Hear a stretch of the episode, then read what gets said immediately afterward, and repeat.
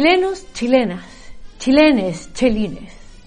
Hoy vengo de todo corazón, empatizando con todas las necesidades sociales, presentándole cuál va a ser en nuestro gobierno eh, la solución a todos sus males, a todas las desigualdades. Yo sé que les preocupa la seguridad y es por eso que vamos a aumentar la cantidad de carabineros. Pero con la nueva constitución no tienen poder militar los carabineros, ¿sí? No. Acabo de firmar el acuerdo de Escazú. Si corta una planta inconstitucional en la nueva constitución, ¿no? Sí. Ah, eso. Y todo esto lo vamos a financiar. Ah, bueno, el ministro Marcel lo sabe. Muchas gracias.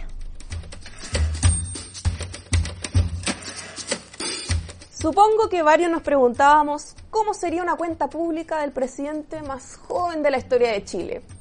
Un live desde Instagram, un hilo de Twitter, no sé, pues pensé que sería cortita. Si se los digo yo, la atención millennial es precaria. Un minuto o me aburro, hago... Y no, dos horas y media te tuve que escuchar, Gabriel. Todo para que después no me lo contaran tus fans diciéndonos que por fin alguien nos quitaba el miedo.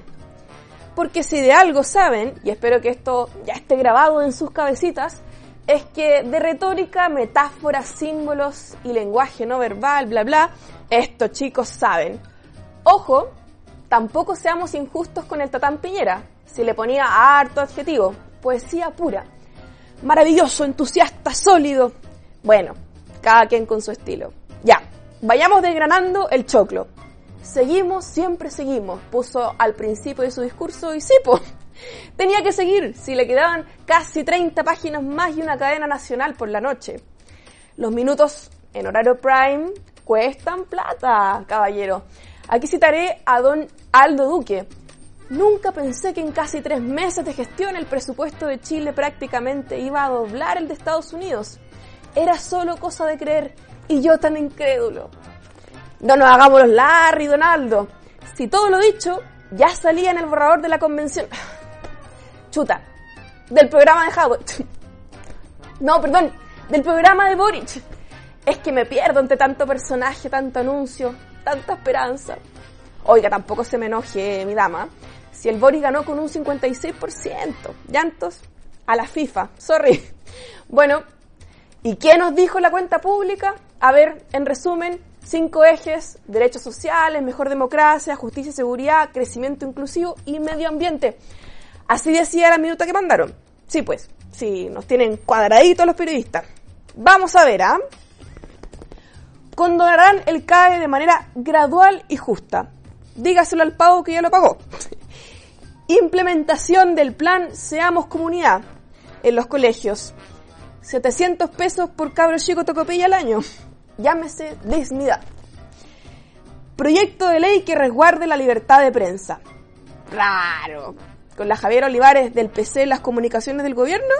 Raro. Reparación a las víctimas del estallido social.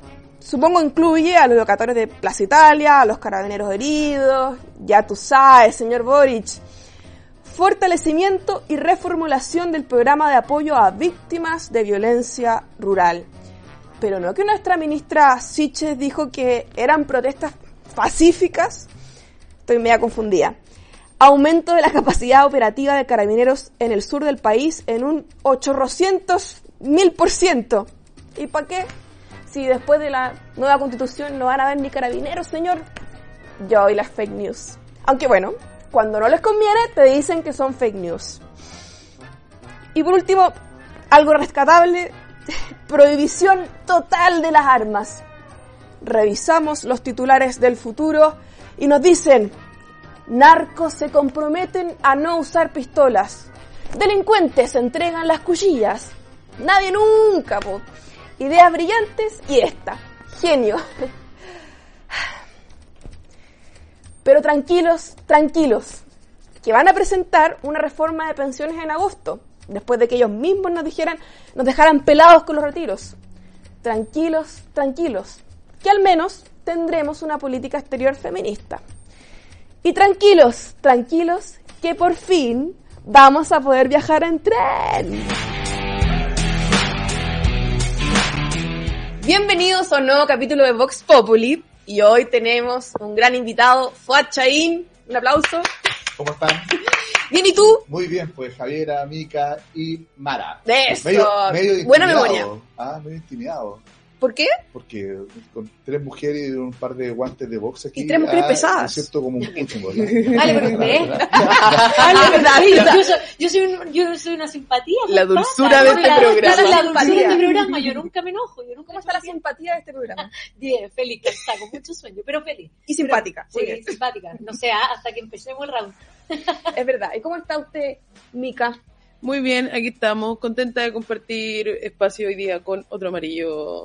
Oh, la vida. Oh, ya te ¿Y cuál, es, tiraron a- y cuál es tu ya tema te- con los amarillos? Ya te Exactamente, Yo- exactamente. o sea, yo tengo un bonito color el amarillo. Sí, la- luminoso, cálido. Tú te Pero sientes... refiriéndonos a que la DC es centro político. Ah, pero no, pero y- o sea, además yo creo que como color el amarillo, como posición política también, ¿cuál es el problema? Yo no Ella- entiendo. como el ¿Por qué, ¿Por qué el rojo u otro color va a ser mejor que el amarillo? No, el rojo nunca mejor. Nunca mejor. Yo Solo, No, pero, oye, solo ojo, poner ah, cero. pero solo aquí- para- aquí solo- veo mucho solo rojo, ah. Veo harto mucho rojo, rojo, sí, veo harto rojo. color institucional. es mi color favorito, de hecho, el rojo. Bueno, cosas que no importan y cosas que sí importan. Eh, mira, ayer fue la, la cuenta pública, eh, no solo la cuenta pública, sino que también en la noche tuvimos cadena La nacional cadena, en horario prime. Yo le quería preguntar a don Fuad Chaín, eh, ¿qué le ha parecido más allá de la cuenta pública? ¿Qué le ha parecido eh, lo que ha hecho el gobierno en, la- en los últimos meses? Bueno, los primeros meses realmente. O sea, yo, yo creo que, que este es un gobierno que cada día que pasa la gente empieza a revalorizar los 30 años. ¿ah? Ah, Eh, sí. Yo creo que eh, el mejor aliado de los 30 años y la concertación han sido estos dos meses y, y fracción del gobierno de Boric. Mm. Porque yo creo que la gente se da cuenta que se pueden ganar elecciones con romanticismo, pero hay que gobernar con realismo. Y, y yo creo que de alguna manera eh, a este gobierno le ha faltado efectivamente pericia. Yo creo que tuvo eh, mucha soberbia, tuvo mucha grandilocuencia, ¿no es cierto? De que en definitiva lo peor que, de repente hasta nosotros mismos nos convencimos que lo peor que le pasó a este país fue los 30 años, ¿no es cierto? ¿Te convencieron? No, pero, pero, pero, pero de alguna forma como que estuvimos acomplejados para poder salir a defender las cosas buenas, reconocer las malas, porque hicieron cosas malas y, y también eh, realmente se empezó a, a, a fallar la épica de cambio, ¿ya? Y de alguna manera creo que es la épica la que moviliza y la que encanta, y creo Claro. que nos fuimos acostumbrando quizás a administrar después, eh, y como que nos conformamos mucho de los logros iniciales, eh, y empezamos a fallar en varias cosas, pero, pero creo que el balance es, tremendamente positivo para el país y de repente como que estábamos avergonzados, como que, ah, no, yo, si fuiste parte de los 30 años eres parte de la concertación, como que tienes que andar pidiendo perdón, digamos, por existir Por en existir, política. Eh, y, y, y yo creo que de alguna forma, manera siempre apuntado por el, por el dedo y, y o sea, todo partió con ellos ¿ah? y, y todos los que lucharon por recuperar la democracia, todos los que lucharon y se enfrentaron a la dictadura, como que eso no tenía ningún valor. Lo- todo partió con los pingüinos y luego, ¿no es cierto?, con las movilizaciones del 2011 y que ellos iban a cambiar todo ¿ah? y lo iban a hacer rápido y que todo lo que no se había hecho era un problema de voluntad. No había voluntad política porque la elite se había acostumbrado a los privilegios y nada más que es una mirada súper reduccionista y uno se da cuenta que hoy día están ellos en el poder, ellos tienen la responsabilidad de gobernar. En 10 años pasaron de la Alameda a la moneda y, eh, y lo que hemos escuchado, digamos, es que justamente lo que ayer eh, criticaban, hoy día lo valoran. Los acuerdos, ¿no es cierto? La unidad, la gobernabilidad, el crecimiento económico, ¿ah? Eh, y toda esta visión romántica, por ejemplo, respecto de la violencia, que en algún momento se le dio una cosa como, como también épica, ¿ah? como que la violencia, el estallido social y que esto era lo que iba a permitir los cambios, bueno, hoy día tienen que enfrentar y se dan cuenta que es una amenaza para la democracia. Entonces, Hablando de eso, eh, ha habido una ola de violencia desatada por todos los frentes, yo creo. Eh, ¿Cómo, cómo, cómo lo sientes tú, Mara, al respecto? ¿Cómo, eh, desde la Araucanía hasta lo que pasa en... Mira, yo me quiero ¿En agarrar, Santiago? sí, yo me quiero agarrar un poquito de lo que dijo Fuad en el sentido que eh, estamos, en- el gobierno está entendiendo como la diferencia entre ser oposición y criticar absolutamente todo y pasar a, a esta posición donde te das cuenta de la importancia de lo que en verdad son las políticas públicas y lo difícil que es llevar a cabo un gobierno. Pero yo creo que finalmente en el discurso de ayer del presidente, que además tengo que decirle, presidente, por favor, no tenemos todo el día para escucharlo en la mañana y en la noche, como dos horas cada uno, por favor. Por favor, tenemos otras cosas que hacer, tenemos que dormir, tenemos que comer y trabajar. Pero ya, dejado eso de lado, a la, a la monarquía que tuvimos ayer, eh, es que siento que el discurso fue un poco en la misma línea de lo que estaba pasando. Fue un discurso que habló muchísimo acerca de lo que era, finalmente era como un plan de gobierno, era como ver de nuevo, escuchar de nuevo el plan de gobierno, pero finalmente lo que no se vio en el discurso fue el cómo. Y esto es lo que repetitivamente hemos visto eh, que pasa con el gobierno Gabriel Boric, que es decir, vamos a hacer, vamos a hacer, vamos a hacer, pero no están los financiamientos, no está un proyecto de crecimiento, de desarrollo en el cual se pueda eh, conocer No, un sustento, un financiamiento. Ahí se ha hablado seis horas, porque te estáis quejando de que fue largo el discurso. y que además Pero, pero en el fondo, es que, sí, po, pero es cambiar el foco. Porque en el fondo es seguir prometiendo cosas, pero no decir, no, no, no proponer el, no proponer el cómo. yo, a ver, yo te encuentro, te encuentro un punto, y te, doy el punto, pero creo que, a ver, entiendo un gobierno que viene a una depreciación acelerada gigantesca, ¿ya? ¿Eh? que de alguna manera está cuesta abajo en las encuestas, que además ha perdido su propio electorado, ¿por qué? Porque se da cuenta que para poder gobernar tiene que hacer cosas que antes criticó, como por ejemplo decretar estado de excepción constitucional, Claro. ¿ya? Eh, condenar la violencia, ¿no es cierto? Tiene que decir no al 10% y, y todo lo que eh, ayer, ¿no es cierto?, demonizaba, hoy día tiene que hacerlo. ¿Ya? ¿Por qué? Porque en eso consiste también gobernar, hay que pagar esos costos. Y por lo tanto tiene que reencantar también a su electorado y por lo tanto para eso tiene que eh, mostrar un camino. Ahora, claro, es su primera cuenta pública, ¿ya? no puede, eh, si hubiese tenido que dar cuenta de lo que hizo en estos casi tres meses, claro, hubiese durado cinco minutos o diez minutos de la cuenta pública. Y en las próximas cuentas públicas probablemente va a tener que explicar por qué no logró hacer todo lo que prometió en esta, que lo que busca yo creo es recuperar capital político de cara al plebiscito del 4 de septiembre. O sea, esta es una cuenta pública que no está pensada en la evaluación final de su propio gobierno, sino que cómo recupera capital político, porque él sabe que el plebiscito del 4 de septiembre es un plebiscito respecto de su gestión en gran parte, no O sea, solo tú lo el vinculado. texto. Es que ellos lo vincularon. ¿ya? Ellos lo vincularon. Giorgio Jackson dijo que estaban, no sé cuál fue el concepto, pero están completamente vinculados, que iban Su amarrados de la mano. a esto. Entonces, obviamente que eh, cuando tú te subes al mismo barco, ¿ya?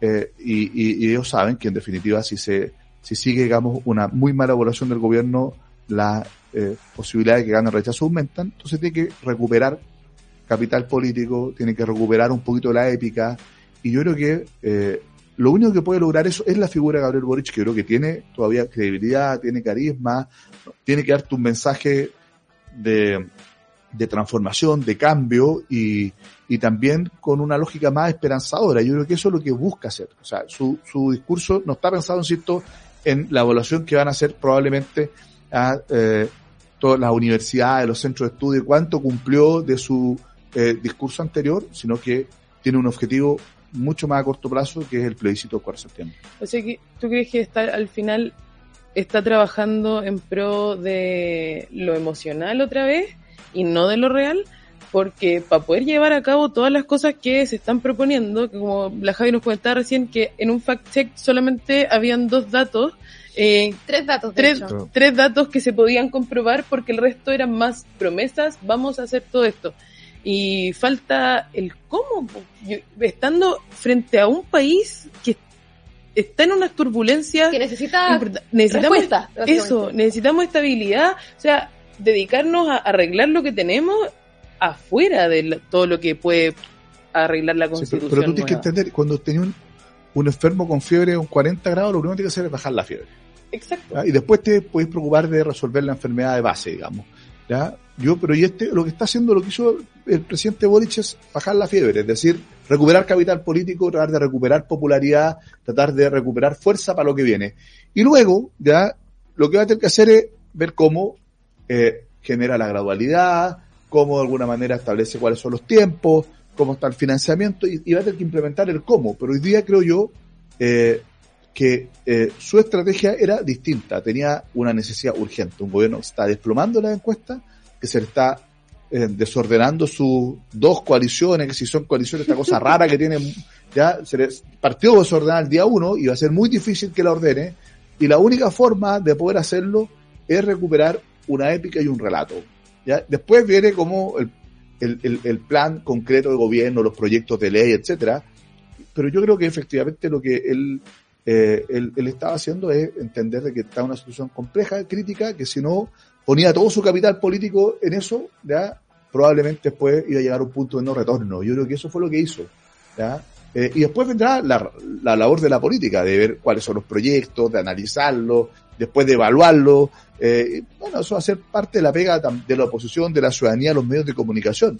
Pero yo creo que no le podéis pedir a un presidente la situación en la que estaba que demostrara, y todos los gobiernos, Piñera también, que era hasta llena de frases hechas, repetida cinco veces. O sea, desde el primer, desde el primer Pero- discurso del primer gobierno, yo creo que por lo menos 10 anuncios y promesas hizo, oye, lo del tren al paraíso lo prometió el primer gobierno, el Ministerio de, de Pueblos Indígenas, un montón de cosas. Entonces yo creo que también hay que ponerle una vara a, a, a Boric que sea una vara común para todos los presidentes, no una vara Sí, distinta. A veces Sí, estoy, se le exige Yo estoy, de acuerdo contigo, Demasiado. estoy, estoy de acuerdo contigo, pero creo que finalmente y lamentablemente la política hoy día está basada en el relato y en la épica y en súper poco concretizar proyectos concretos y políticas públicas que vayan solucionando. son muy No, fome. no se está, es fome, Muy pero es, fome. es fome, es fome. No arruines este programa, pero Mara. finalmente nada en Chile se va a solucionar, no vamos a solucionar la delincuencia, no vamos a solucionar el problema de la macrozona sur, hablando de épica y finalmente lo que me parece a mí, que estoy de acuerdo contigo,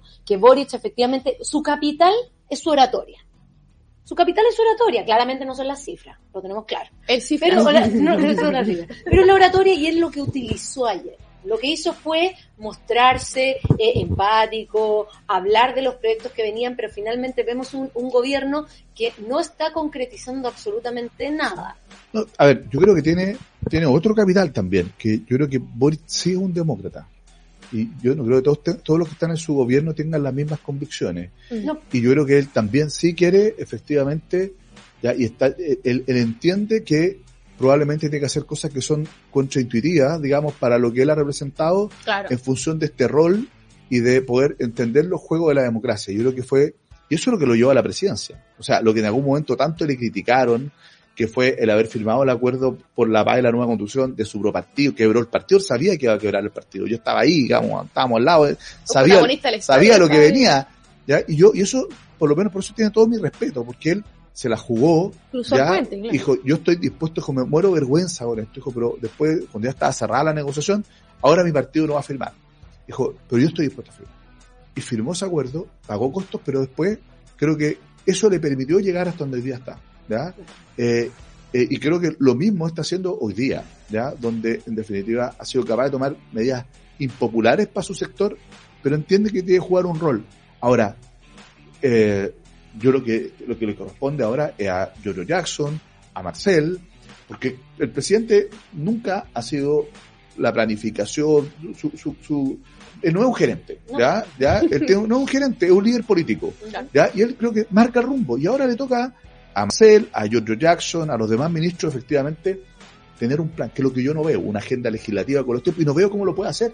Si mi gran problema es que cuando uno ve que quieren, y estamos discutiendo eso hoy día en la convención, implementar en seis meses, en tres meses, en, cua- en un año, en dos años, máximo en cinco años, toda la constitución nueva que tiene decenas de proyectos de ley de cambio, pero lo cambian todo, el sistema político, el, el poder judicial, nuestro sistema de justicia, la forma de Estado, el modelo de derechos fundamentales, todo se pretende cambiar y que todas esas leyes estén listas en eh, dos, tres años máximo y las menos relevantes hasta- hasta cinco años. tienen de plazo. Y si es que no, en definitiva, en algunas materias se impone el proyecto del presidente de la República o le damos atribuciones legislativas al CERVEL, que eso sí que me parece a mí totalmente antidemocrático, y espero que lo rechacemos. Y yo me pregunto, ¿y en qué momento el Congreso ya, va a tramitar además la agenda legislativa que da cuenta del programa de gobierno? Dicen que están esperando en el fondo el, el que se termine el, el 4 de septiembre. Es que yo creo que al revés debería ser. O sea, yo aprovecharía esta ventanita de aquí entonces para avanzar lo que más podamos, porque después lo que se va, lo que va a copar toda la agenda prelegislativa, todos los equipos técnicos de los ministerios, todo eso, y además el trabajo legislativo va a ser la implementación de la nueva constitución. No nos adelantemos, No por favor, no adelantemos. nos adelantemos. Hasta ahora las encuestas siguen diciendo que el rechazo está por encima de la prueba. así Pero que eso está por ver. yo no, yo no me Mara adelan- Silvia. yo- sí, pero yo no me adelantaría. Yo, la- yo lo que encuentro grave es que este gobierno no tenga una planificación en caso que gane el tenés que, rechazo. pero, que tampoco, pero también tienes que tener una planificación en caso de gane la prueba. Pues dos es que yo creo que porque esa es la única planificación que hay. Yo No, creo que no, este gobierno en está caso- planificado para en eso. caso de gane la prueba yo me pregunto en qué momento legislativo vamos, cómo vamos a sacar adelante el programa de gobierno. Con, con lo que está pasando, con los tiempos que marcan las normas transitorias, es imposible. Es imposible, es imposible. Tendrías que sesionar 65 horas al día en el Congreso para poder sacar la tremenda cantidad de leyes ya que eh, se tiene que aprobar para que se implemente la nueva constitución. Y además, no es cierto, pero mira, yo pongo, además luego la implementación en la práctica, en concreto, esas cosas, la nueva educación pública. ¿Cuánto tiempo se demoró? Y luego, ¿no es cierto? No solo cuánto tiempo se demoró, sino que se empezó a implementar a fin del gobierno de la presidenta Bachelet, principio primer año del gobierno de Piñera. Hoy día están hablando de que hay que postergarlo hasta el 2030. El colegio de profesores dice que hay que postergarlo ojalá hasta el 2030. Es un solo cambio en la educación pública. Imagínate esto que te lo cambia todo. Todo. El código de agua fueron cuántos? 11 años en el Congreso. ¿Ya? El nuevo código de agua. Y aquí efectivamente hay que dictar un nuevo código de agua también. Y todo esto en tiempo récord. Entonces, yo creo que hay demasiado voluntarismo y yo creo que, si bien es cierto, yo creo que sí debe- va, a haber, un- va a haber un plan de rechazo. Yo no estoy de acuerdo contigo. Yo creo que el plan para rechazo va a decir, no pudimos hacer lo que queríamos porque ganó rechazo. Es un gran plan político. ¿ya? Eh, eh, Pero, Y- pero, no es, espera. pero, pero no es un plan país, en No, el fondo es estoy- como, ¿cómo yo estoy me defiendo para decir que es un mal Estoy gobierno? hablando de un plan político. Entonces dice, mire, si ganó rechazo, ya, entonces no pudimos, no vamos a poder hacer todo lo que queríamos hacer, va a ser un autoescu- Y probablemente entonces, ya, y creo que ahí sí tiene una oportunidad, Boric, de, de él encarnar, si gana rechazo, un proceso distinto que tome las cosas buenas que tiene este proceso, porque yo diría que no todo es malo, hay cosas que son buenas de este proceso, cosas que son buenas de este borrador constitucional, que tienen que estar a mi juicio en cualquier nuevo texto constitucional, ¿ya? así como todo lo que hoy día tenemos en el país, toda la institucionalidad no es mala y no hay que refundarla y no hay que destruirlo todo, el nuevo texto constitucional también tiene cosas buenas que hay que rescatar, valorar. Y yo creo que tendría una gran oportunidad de tomar lo mejor de este, del, del proyecto Bachelet y poder tener un- mostrar un camino.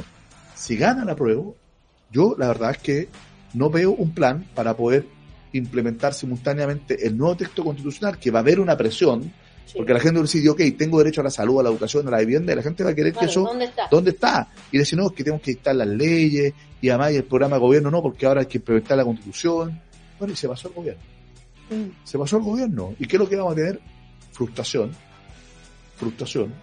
Porque además, entre medio, mientras no resuelvas todas estas cosas y el montón de conceptos vagos sin definir que están en la constitución, que van a requerir leyes, que van a requerir jurisprudencia a los tribunales, bueno, no hay nada más cobarde que el dinero. ¿ah? Entonces la gente yo, no va a invertir durante un buen tiempo y eso va a significar frenada la inversión, un gobierno que ya está endeudado, un país que ya está endeudado, con poca capacidad entonces de poder responder a estas expectativas rápido, con una tremenda agenda legislativa eh, que o sea, yo no veo que esté la capacidad instalada como para poder sacar adelante los proyectos y además tramitarlos.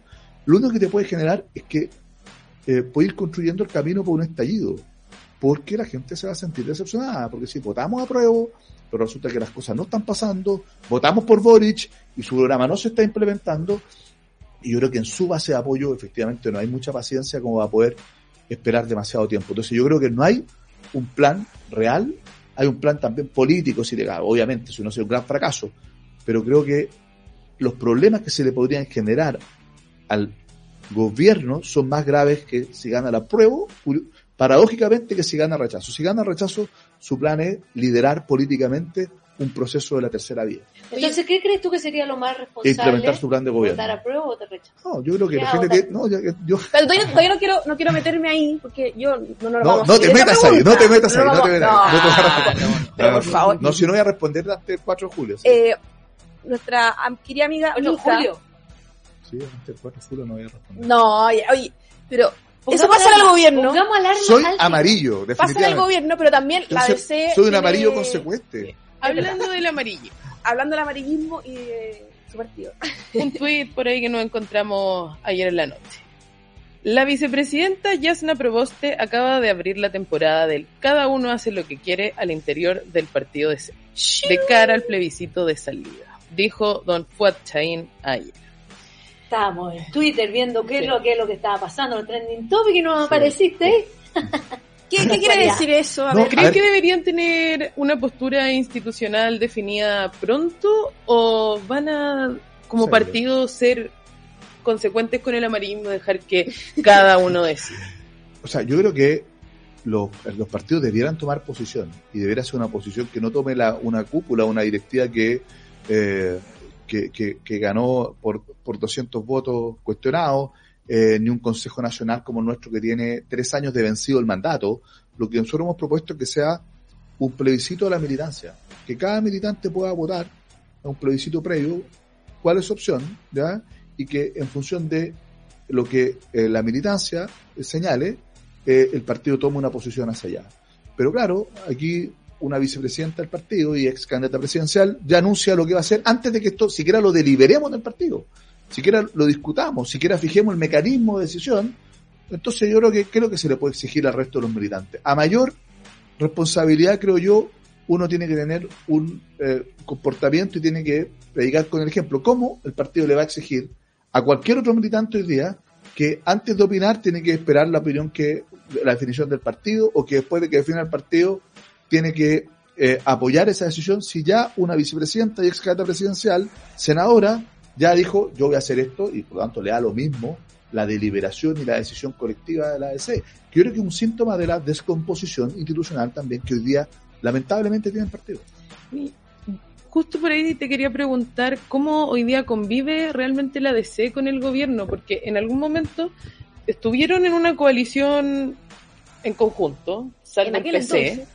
Claro, hace varios años No, como atrás. que- como que se movió.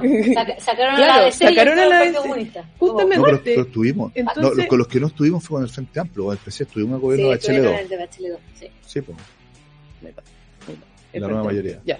¿ya? Pero en fin, ¿cómo conviven hoy día con esta coalición de gobierno que al final es muy similar a la que ustedes estaban, a la que estaban antes, pero ustedes hoy día la ven desde afuera Sí. y siendo muchas veces oposición? Porque no convivimos. Nosotros no somos parte del gobierno, no estamos en el gobierno. Nosotros no, estamos en la coalición de gobierno, no, y, así lo acordó nuestra Junta Nacional, de que no íbamos a buscar entrar al gobierno. Nosotros apoyamos a Boric, ¿ya? Entre las dos alternativas, la DC institucionalmente apoyó. Yo fui a esa Junta Nacional y hablé a favor de apoyar a Boric, justamente porque a mi juicio yo creo que Boric es un demócrata, ¿ya? Y que no Pero la va a poner en riesgo, ¿ya? Pero creo, y, yo creo, lo que no confío ni en, ni en su coalición, Mm. ¿ya? Eh, ni tampoco me gustaba su programa de gobierno, ¿ya? Eh, sobre todo el que tenía para la primera vuelta, pues para la segunda vuelta lo, lo arregló bastante, ¿no es Claro. cierto? Eh, pero, pero en él sí tengo confianza eh, de que va a ser alguien que va, que es bien intencionado y que tiene un liderazgo, creo yo, democrático. Bueno, pero Pero eso no significa crees estar en el gobierno. Ahora, ¿Crees que eso más allá eso, ¿Tú crees que, que Boric sea un demócrata Es que la alterna- es que- es que la- es que la alternativa, digamos, de entre Boris y, Boric y Kass bastaba, creo yo, porque porque creo que yo eh, no puedo decir lo mismo de José Antonio Kass. Entonces, creo eh, creo que él tiene un perfil más autoritario, digamos, Claro. entonces de, de un retroceso democrático. Entonces, en ese momento sí bastaba. Ahora, basta para uno formar parte del gobierno, sentirse, no, yo, que ojalá le vaya bien, el partido tendrá que apoyar las cosas buenas, no me gusta esta actitud media rastrera que, mire, si nos llaman, ahí vamos a estar, pero que yo decido quiénes entran. Esa actitud me parece ya patética, digamos, de, de parte del presidente del partido. Eh, última pregunta, tenemos que ir cerrando este round. Ah, pues fue a, a prueba de rechazo. Pero es que depende de muchas cosas. No, pero... Ya está escrito. No, pero entre otras cosas, entre otras cosas, es muy distinto, ¿ya? Hay, hay que ver no, la armonización cómo queda, ¿ya? Yo creo que hay muchas cosas que se pueden mejorar o empeorar en armonización, ¿ya? Ya, Ya, pero siempre, sí. siempre- Pero la, escucha, la SOA pongámonos- Chile dijo, ah, La SOA. So- Soa Soa. Chile, su Soa frase célebre, cada día puede ser peor, dijo, bueno, cada día puede ser peor también, pero también se pueden arreglar algunas cosas y las transitorias también es muy importante porque el tren de aterrizaje, o sea, eh, si tenemos una condición que va a ser muy difícil de modificar y arreglar en el corto plazo, es distinto a si tú tienes una constitución que va a ser más fácil ¿ya? hacerle los cambios urgentes que requieren. Entonces, creo yo que no me puedo pronunciar, pero además porque creo que estos procesos tienen que ser de liberación colectiva. Yo espero que el partido abra un espacio de discusión que someta a estos plebiscitos de la militancia y ahí yo voy a ir a tratar de convencer a la militancia de darle argumentos para que ojalá se incline por la Por postura que ya. efectivamente yo defiendo, pero, pero lo quiero hacer entonces. Una no- pequeña no pregunta. ¿Cuáles son tus puntos de quiebre? Si pasa qué, tú ya no estás a favor de este... No, es, que, es que hay que ver, a mí me importan mucho los efectos sistémicos. Yo creo que uno no puede votar a favor o en contra por uno o dos artículos, porque cualquier constitución va a tener cosas buenas y cosas malas, ¿ya? Cosas que me gustan y que me incomodan. eh, cuáles son los efectos sistémicos que tiene este texto constitucional. Yo hoy día, por lo menos, yo ya te dije algunas cosas buenas, el tema medioambiental, el tema de los derechos sociales, ya eh, creo que creo que es bien importante. Eh, creo que también el, este, este afán descentralizador, incorporar cierto elemento de democracia más participativa que le dé más más, más eh, legitimidad a la democracia representativa, no que la sustituya, pero que, que sí le dé más legitimidad. Yo creo que son cosas positivas. Y las cosas negativas creo que flaquea mucho en tres conceptos que para mí son clave. Seguridad jurídica, ¿ya? ¿ya? Porque eso tiene que ver con el Estado de Derecho. ¿ya? Y cuando uno dice Estado social y democrático de derecho, para tener ese Estado social, tiene que ser, además democrático de derecho, gobernabilidad democrática, yo creo que el sistema político y la forma de Estado va a conspirar contra la gobernabilidad democrática, va a tener un país mucho más inestable desde el punto de vista de la gobernabilidad democrática. Y lo tercero, ¿no es cierto? Seguridad. Y yo creo que ahí flaquea mucho, tiene mucho complejo y le amarra las manos al Estado para poder enfrentar quizá una de las principales amenazas. Estos tres elementos que hoy día, a mi juicio, son efectos sistémicos, son muy complejos y hay que ver al final del día cómo queda el texto constitucional, si es que, a mi juicio, pasa la prueba de la blancura de esos tres elementos o no, para tomar una decisión. Pues muchas gracias, Juan, por, eh, por venir al programa aquí. De nada, invíteme eh, de nuevo. Eh, pero feliz, pues feliz. Eh, pasa volando, se pasa volando. Salvado por la campana, Fat me salvé, me salvé, o la campana no. ¿Te salvaste? No sé, no sé. Ah, lo ya pusimos la campana para el 4 de julio. Es, es, verdad, verdad, Vamos a estar ahí pendientes vamos de la pendiente. Mientras sea la campana y no sea un... ¿ah? ¿Un guante de box? Un, guante de box. Un golpe ahí directo. Muy bien. No sé, por, un gancho. Pórtate bien entonces. Muchas gracias. No hay problema. Juan. Gracias a ustedes, que estén muy bien. Nos vemos en el segundo, tercer round ya de este programa. El knockout de esta semana es para la periodista Alejandra Matus. En relación a la campaña, o mejor dicho, propaganda que está haciendo el gobierno en relación al plebiscito, en un programa de la red ella dijo que el Estado debe ser neutro, pero el gobierno no tiene que serlo. El Estado tiene que ser neutro porque trabaja con la plata de todos los chilenos. ¿Alguien le puede decir a esta periodista de dónde sale la plata del gobierno? Sí, sale de todos los chilenos. Es la misma del Estado, o sea, de las personas que votan apruebo y rechazo. Y ojo, la mayoría, según lo que dicen las encuestas, es el rechazo. Además, en este mismo programa se atrevió a comparar que en el gobierno militar Pinochet hizo campaña por el sí. Y por eso le da argumentos a Boric para también hacer campaña por el apruebo. Por favor, o sea, realmente vamos a comparar y vamos a usar como referente la dictadura hace 30 años para darle pie a Gabriel Boric para hacer lo que quiera con esta campaña por favor, un poquito más de seriedad. Esto es lo que pasa cuando la gente de la prueba no tiene muchos argumentos en relación a los artículos para defender su postura, sino que además tiene que defenderse con cosas que pasaron hace 30 o 40 años atrás. Una constitución es buena o mala no por la cantidad de gente que la escribió, sino que por la calidad. Y seamos sinceros, si hemos visto lo que ha pasado con esta convención constitucional, nos queda claro que la cantidad no es calidad. Un aplauso, Mara Cedini, por su knockout de la semana. Uno siempre quiere pegar a los periodistas. Yo que soy periodista sí, pues es que alguna vez que le tocaron un periodista, yo tengo varios ahí guardaditos. Que ¿Como quiénes? Que les tengo ahí. No, no, no, porque cuando les toque el knockout lo, lo vamos. Oye, nunca le habíamos pegado a un periodista. ¿o? No, primera no, vez. primera vez siempre político. Sí, eh, hay uno que es maravilla. No, hay uno que le Está ahí guardado, pero. Empieza con. Sí, pero, pero claro. Eh, Daniel, por ahí. Claro. Por ahí.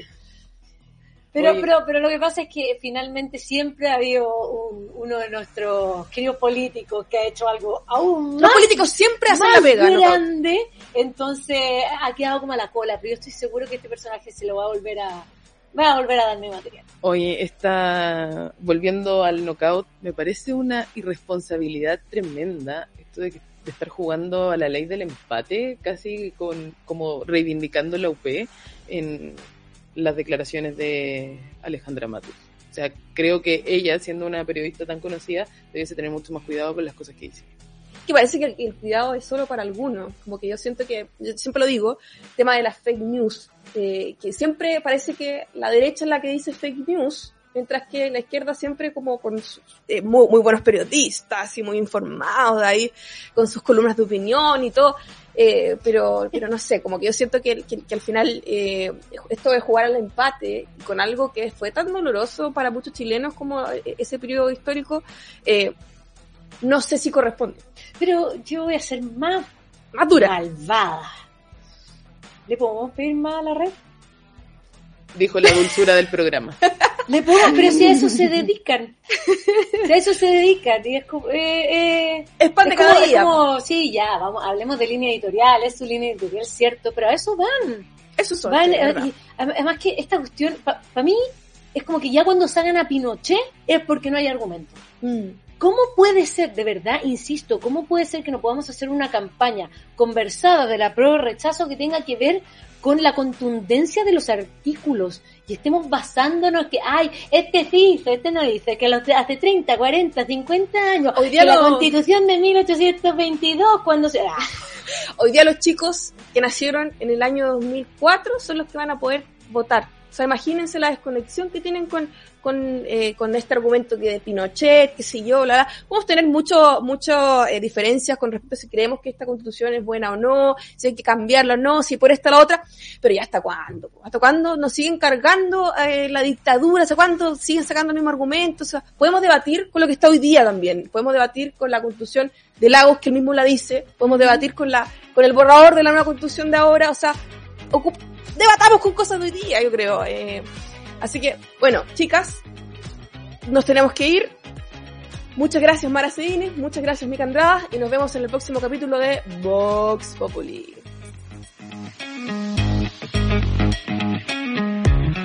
Haz que estos contenidos lleguen más lejos haciéndote miembro de la red Libero.